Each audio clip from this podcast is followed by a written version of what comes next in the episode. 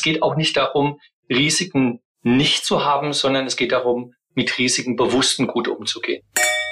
Willkommen zu Projektmanagement im Glas, dem Gesprächspodcast für alle, die von Projekterfahrung anderer profitieren möchten, mit Christian Dürk.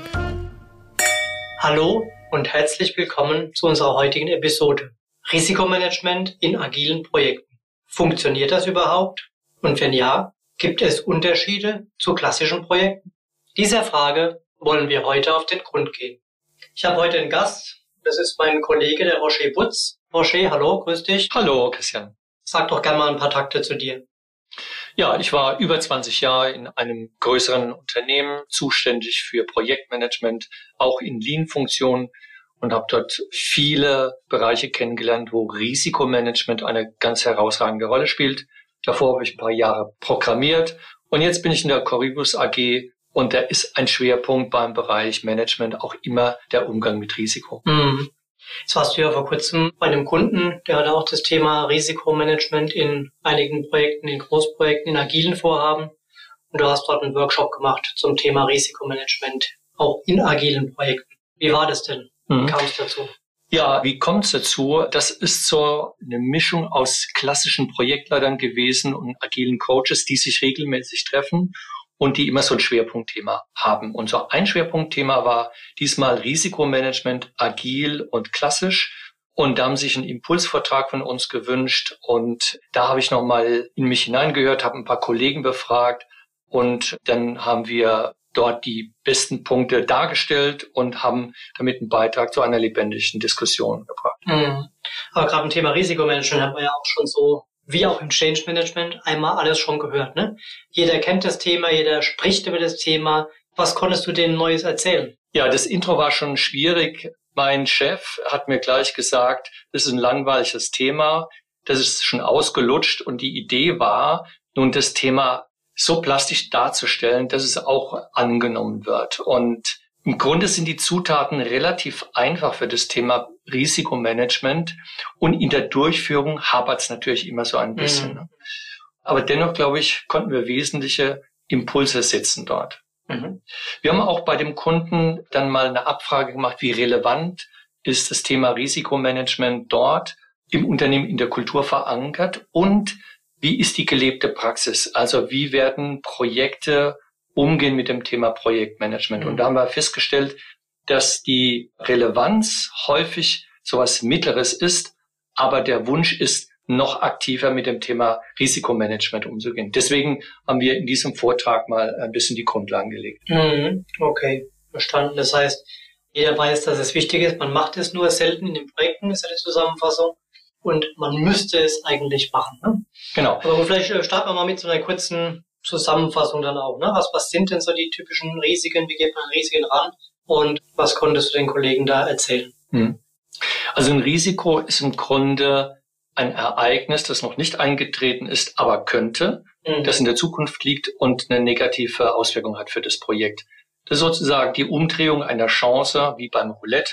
Das ist ein positives Ereignis, das auch nicht eingetreten ist. Und ein Risiko gehört deshalb inhärent zu Projekten dazu. Man kann nicht ein Projekt haben, eine Veränderung, ohne Risiken einzugehen. Mhm. Und deswegen ist ganz wichtig, dass wir mit Risiken bewusst umgehen, dass wir sie offenlegen und dass wir sie ganz gezielt bearbeiten. Ja. Das heißt aber, im Prinzip gibt es kein Projekt, was risikofrei verläuft. Liegt in der Natur der Sache. Ja, das ist eben der Gag. Und obwohl das alle wissen, gibt es trotzdem manchmal die Einstellung, es dürfen keine Risiken auftreten, aber die gehören dazu. Und es geht auch nicht darum, Risiken nicht zu haben, sondern es geht darum, mit Risiken bewusst und gut umzugehen, sie mhm. zu steuern. Mhm. Okay. Und da haben wir gesehen, es gibt Unternehmen, die sind sehr risikozugeneigt, die gehen gerne Risiken ein, auch in den Projekten, weil die auch wissen, dass sie einen anderen Zustand nur erreichen können, wenn sie eben diese Risiken eingehen. Und es gibt andere Unternehmen, die auch vielleicht in ihrer Branche das gar nicht haben können, die sind eher risikoabgeneigt oder müssen alle Maßnahmen ergreifen, um jedes Risiko auszuschließen, zum Beispiel in der Luft- und Raumfahrt. Mhm. Das heißt, so ein Unternehmen, was Risiko quasi freudiger wäre, wäre typischerweise ein Startup. Ne? Man genau. muss Risiken eingehen, man genau. hat größere Chancen entsprechend. Ganz genau. Mhm. Ja. Okay. Dazu kommt, in Startups sind häufiger jüngere Menschen. Jüngere Menschen gehen vielleicht mit dem Risiko noch ein bisschen anders mhm. äh, um als ältere Menschen. Je mehr Erfahrung ein Mensch gemacht hat, je mehr Risiken er kennengelernt hat, je mehr er Schmerzen erleiden musste, desto risikosensibler wird er normalerweise auch. Mhm. Verstehe. Aber das heißt, du sagst ja, jeder weiß, dass das Thema wichtig ist, die wenigsten machen es. Was hilft denn, um Risikomanagement vielleicht so ein bisschen so in der Organisation zu verankern oder zu institutionalisieren? Ja, also die meisten Menschen gehen ja jeden Tag mehrfach mit Risiken um, ohne dass sie es merken. Ja? Gehe ich bei Geld noch über die Ampel oder nicht? Ja? Schließe ich eine Haftpflichtversicherung ab oder eine Hausratversicherung? Und in der Regel gehen Menschen sehr vernünftig auch mit Risiken um. So, wenn man in einem Unternehmen ist, muss man das, was innen drin passiert und auch gut passiert, offenlegen. Das heißt, ich brauche ein Vorgehen, ich brauche eine Methode, wie ich ganz bewusst Risiken darstellen kann. Und das ist der Begriff Managen. Das heißt, ich verschaffe mir zunächst mal eine Übersicht, welche möglichen Risiken sind in diesem Zeitraum für dieses Vorhaben möglich. Und da hat man eigentlich auch schon die Hälfte mhm. gemacht. Mhm. Also eine Übersicht in Form einer Tabelle, in einem Excel oder auf einem Fresszettel, sich alle Risiken vergegenwärtigen und sich auf die dann auch konzentrieren. Der Fresszettel, ja. Ich glaube, den kennen wir alle, ne? liegt meistens in der Schublade, direkt neben den alten Teebeuteln, die man so in der Schublade hat. Also Stichwort Risikoregister oder Risikokataster. Genau. Ich glaube, das haben noch die meisten Projekte, ne? Das genau. wäre so die Stufe eins, oder? Die man braucht. Das ist die Stufe eins. mit dem fängt es an, eine Übersicht verschaffen. Diese Risiken teilt man idealerweise im Projektteam oder mit den Stakeholdern oder in agilen Vorhaben mit dem Team, bespricht diese Risiken, ob die relevant sind und welche Bedeutung sie haben. So fängt es an.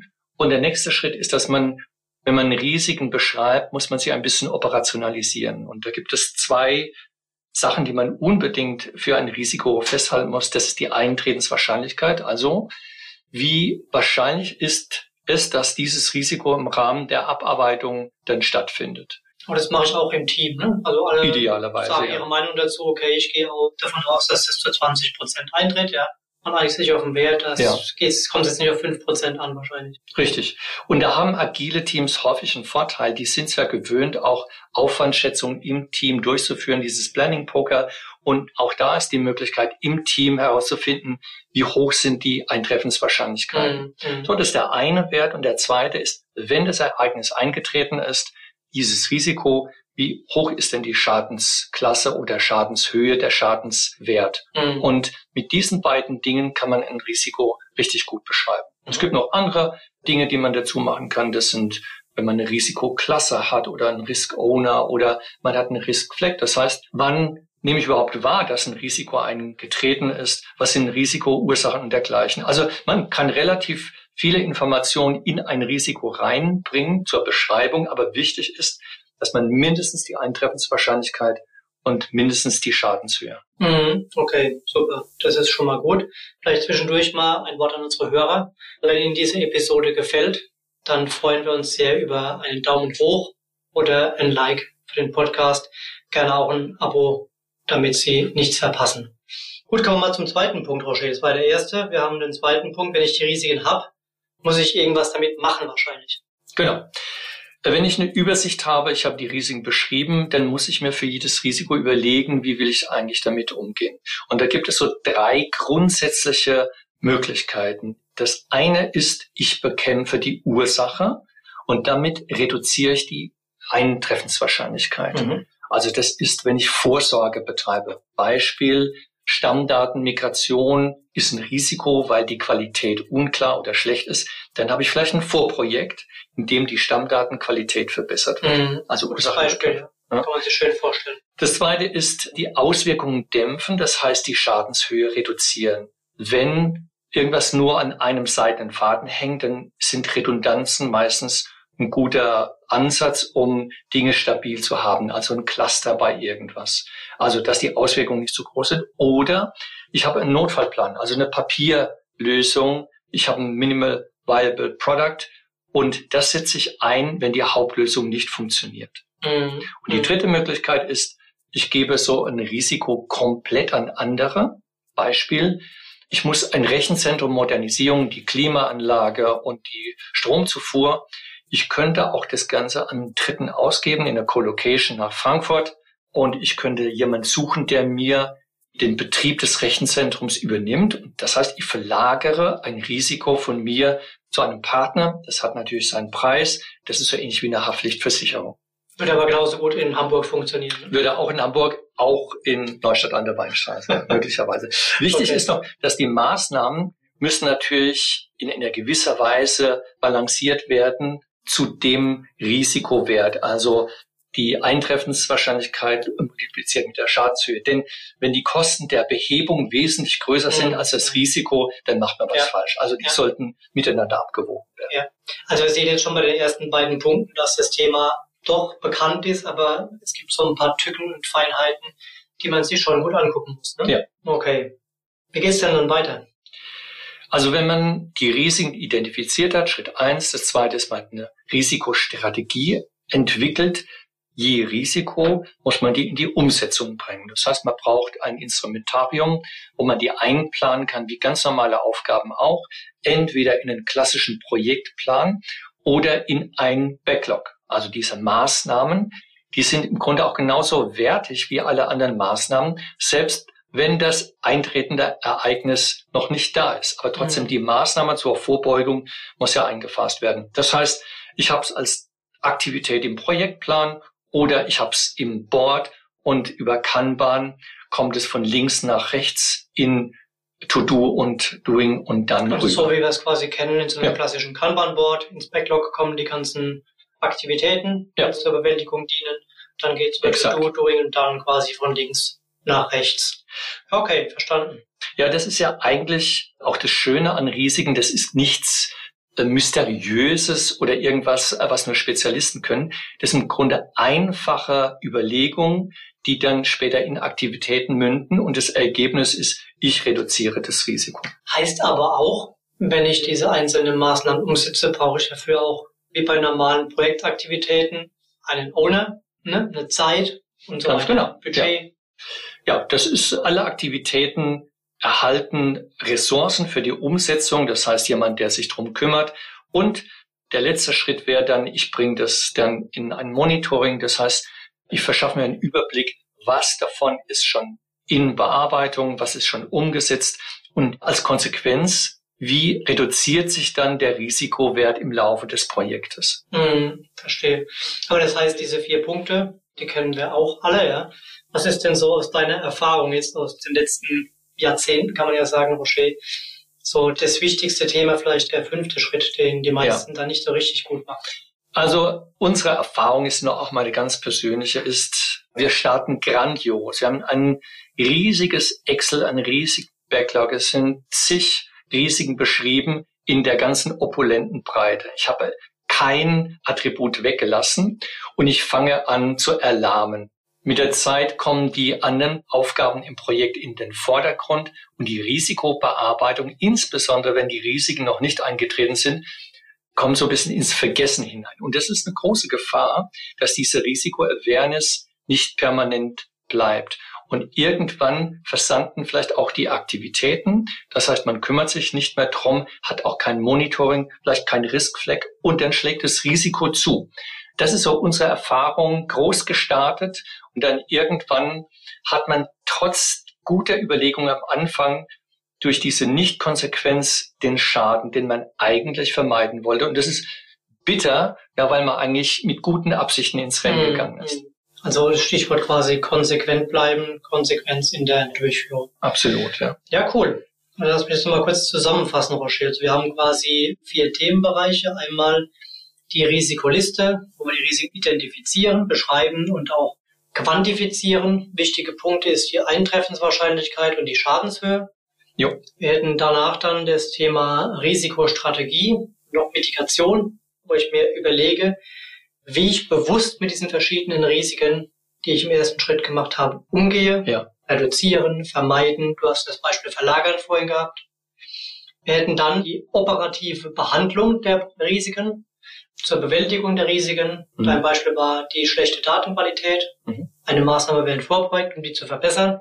Und dann das Risikomonitoring, um auch über die Zeit zu sehen, wie sich meine Risiken hoffentlich verändern, verbessern und ähm, entsprechend auch dann ganz zu vernachlässigen sind. Ja. Und der wichtigste Punkt, der fünfte Punkt, wäre der Punkt Konsequenz in der Durchführung, also nicht nachlassen, auch wenn es manchmal vielleicht auch überflüssig erscheint, immer wieder auch das Register aus der Schublade holen, du hast vorhin gesagt, den Fresszettel, gerne mal laminieren zwischendurch und mhm. wieder mit ins Projektmeeting nehmen. Das ist ein sehr, sehr wichtiger ja. Punkt. Für alle, die das gerne nochmal nachlesen möchten, haben wir auch ein White Paper zum Download, was wir anbieten können. Und ähm, da können Sie die fünf Schritte, die wir gerade besprochen haben, gerne nochmal nachlesen. Wir haben jetzt das Thema, Rocher, auch agile Projekte. Funktioniert überhaupt? Wie ist denn da der Konsens gewesen bei dir? Ja, also Risiken sind im Grunde völlig unabhängig von der Projektvorgehensmethode. Risiken tauchen auf in klassischen Projekten, selbst wenn man kein Projekt macht, im laufenden Betrieb. Und Risiken gibt es natürlich auch in agilen Vorhaben. Das ist auf der einen Seite tröstlich, weil die Definition stimmt und auch die Art und Weise bei den strategischen Überlegungen kann man übernehmen. Die Art der Umsetzung ist dann doch ein bisschen unterschiedlich.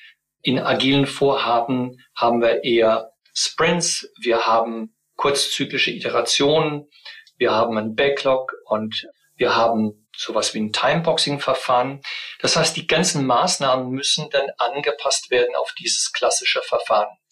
Was agile Vorhaben aus meiner Sicht tendenziell besser machen, ist, dass sie Punkte mit großen Risiken früher adressieren. Das heißt, die Maßnahmen greifen früher und damit reduziert sich auch der Risikowert früher als bei klassischen Projekten. Wenn beide theoretisch klassisch und agil die gleiche Laufzeit hätten und am Schluss auf den gleichen Risikowert kämen, so ist es so, dass die Kurve der agilen Vorhaben früher nach unten geht. Und das ist ein großer Vorteil. Liegt das an der einfach systemisch häufigeren Kommunikation, die in agilen Projekten stattfindet, durch Stand-ups, Dailies, ja. ähm, Kommunikation zwischen Product Owner und ja. Entwicklungsteams? Ja, bin ich fest davon überzeugt. Und aber ein Teil dieses Mindset, früher Risiken bewusst in Kauf zu nehmen, ist eher bei agilen Vorhaben stärker ausgeprägt als bei klassischen. Bei klassischen erlebe ich häufiger, dass man eher mal vorsichtiger irgendwas angeht und mhm. dann die nächste Komplexitätsstufe nimmt. Bei agilen Vorhaben mit beiden Beinen rein und das Risiko frontal zu adressieren. Also das ist der eine Punkt. Der Zugang zu den Risiken ist ein bisschen anders und natürlich agile Methoden haben inhärent äh, Vorteile, was Risiken angeht. Man kann weniger stark am Kunden vorbei entwickeln. Es gibt also eine nähere Rückkopplung zum Auftraggeber. Die Funktionalitäten, die wichtig sind, die kommen auch früher. Und auch das Thema Regelkommunikation ist ja häufig, insbesondere bei Scrum, mm, gut mm, gelöst. Mm. Ja, okay, aber das ist ja im Prinzip schon mal beruhigend. Ne? Ja. Dass es zum einen keine großen Unterschiede gibt, zum zweiten bestimmte Dinge in agilen Vorhaben etwas besser laufen, andere weniger gut. Ja, von mhm. daher unterm Strich bleibt Risikomanagement eine wichtige Sache. Ja, vielleicht, vielleicht was man noch sagen kann, ist bei agilen Vorhaben gibt es natürlich auch durch die Methode ein paar Risiken, die dann auftreten mhm. können, eher als bei klassischen. Was wir sehen, ist, dass häufig die Gesamtarchitektur ein bisschen unterbelichtet mm, ist. Ja. Mm. Ich habe vielleicht falsch verstanden durch das inkrementelle Vorgehen die schrittweise Abarbeitung, aber ich brauche auch manchmal ein Gesamtarchitekturbild, das ich anstreben möchte. Ne? Mm. Das kommt häufig zu kurz. Oder agile Vorhaben haben immer ein Problem an den Außenstellen zum eigenen Unternehmen, also zum Beispiel ins Controlling oder bei externen Dienstleistern, ja. wenn die über Werksverträge eben sehr klassisch arbeiten. Mm, mm, verstehe. Hast du vielleicht noch so aus dem, was du da jetzt beim Kunden gemacht hast, noch so vier, fünf, drei, wie auch immer, ultimative Tipps, die wir unseren Hörern noch mitgeben können? Ja. Also das Erste, was man sagen kann, das Risikomanagement muss angemessen sein. So, was heißt das genau? Sie sollten sich nicht in Details verlieren. Sie sollten nicht maximal denken am Anfang. Das, was wir schon besprochen haben, ist ja klar, dass große, lange Projekte mehr Risiken haben werden. Aber konzentrieren Sie sich auf die wesentlichen Risiken. So, da haben wir klar, glaube ich, intern bei Corivus eine kleine Heuristik entwickelt. Teilen Sie die Anzahl der vermuteten Projektwochen durch fünf und dann haben Sie eine maximale Anzahl von Risiken, die Sie verfolgen mhm. sollten. Heißt, beim Einjahresprojekt 50 Wochen sind es geteilt durch fünf, zehn Risiken, die Sie maximal verfolgen sollten. Das wäre so Tipp Angemessenheit. Für die Agilen unter uns äh, gibt es zwei Tipps. Einerseits starte mit den schwierigen Dingen, die auch risikoreich sind, Stichwort Durchstich, mhm. um so relativ früh an die kritischen Punkte heranzukommen, um auch besser reagieren zu können. Ja, also ja. Fail fast, fail cheap oder Risk First Strategy sind so die Aspekte. Zweiter Tipp für das Agile. Versuchen Sie die Risiken, insbesondere wenn Sie nach Safe vorgehen, nicht maximal an alle zu streuen, sondern versuchen Sie die Risiken, die kleiner sind, im Team zu lassen, dort, wo sie auch hingehören. Ja. Erst ab so Risikoaufgaben, die länger als drei Sprints sind, versuchen sie das übergreifend zu thematisieren. Aber Ansonsten dort im Team, wo sie hingehören. Mhm. Tipp 4, regelmäßig sein. Das heißt, diese Wiedervorlage der Risikoliste, die Risikostrategie, versuchen Sie das sehr zyklisch zu machen, so wie auch in anderen agilen Vorhaben. Nehmen Sie sich auch einen Tag von mir aus den ersten Donnerstag im Monat und aktualisieren Sie die Risikoliste. Und idealerweise, wenn Sie ein PMO sind, sollten das alle Projektmanager machen. Ja, Roger, super. Vielen Dank für das Gespräch. Das ähm, hat sich jetzt für mich gelohnt. Ja, danke. Hoffentlich auch für unsere Hörer. Wenn es Ihnen Spaß gemacht hat und gefallen hat, dann lassen Sie gerne ein kurzes Like hier. Wenn Sie ähnliche Situationen haben sollten, wenn Sie Anmerkungen haben sollten zu dem, was der Rocher und was wir jetzt gerade diskutiert haben, dann freuen wir uns über ein Feedback, auch mit Themenvorschlägen gerne, einfach unter christian.dürk.corivus.de. Freue ich mich drauf. Und ja, ansonsten machen Sie es gut. Wir sehen uns im nächsten Projekt oder wieder hier im Podcast mit Coribus. Wir drehen Projekte. Bis zum nächsten Mal und ein schöner Gruß aus Neustadt an der Wollstraße. Der Podcast wurde Ihnen präsentiert von Coribus. Wir drehen Projekte. Danke fürs Reinhören. Vereinbaren Sie gerne ein unverbindliches Beratungsgespräch, um gemeinsam herauszufinden, wo und wie wir Sie bei Ihren Projekten und Vorhaben unterstützen können. Kontaktinformationen, weitere Infos und Links finden Sie in den Show Notes.